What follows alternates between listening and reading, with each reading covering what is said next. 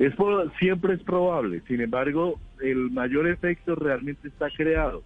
Los efectos de, número de casos y de fallecimientos se tienden a dar siempre pues, días después, por lo menos de 8 a 14 días después de que se tuvo el evento o la aglomeración de la población. Entonces, lo que, la foto que estamos viendo hoy corresponde a exactamente el 24 de diciembre, que fue la fecha en la que tuvimos, digamos, una mayor aglomeración y todo lo que venía de atrás, que ya son personas que están en este momento hospitalizadas en camas de cuidado intensivo. Acordémonos que en promedio estamos entre 12 y 14 días de permanencia en una de cuidado intensivo. Entonces, esto es unos efectos acumulativos.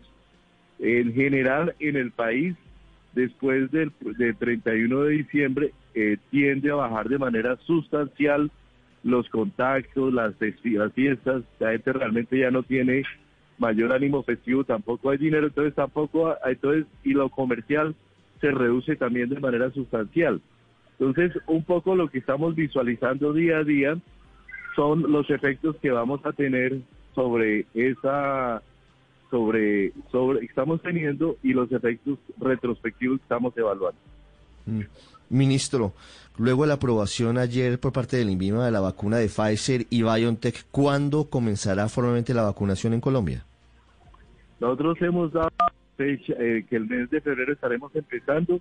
En el mes de enero estamos en toda la etapa de alistamiento, hablando con los entes territoriales, estructurando el plan que ya lanzamos, llevándolo, operativizándolo y en el próximo día seguramente tenemos la fecha ya, digamos, la día cero, que estaremos anunciando al país.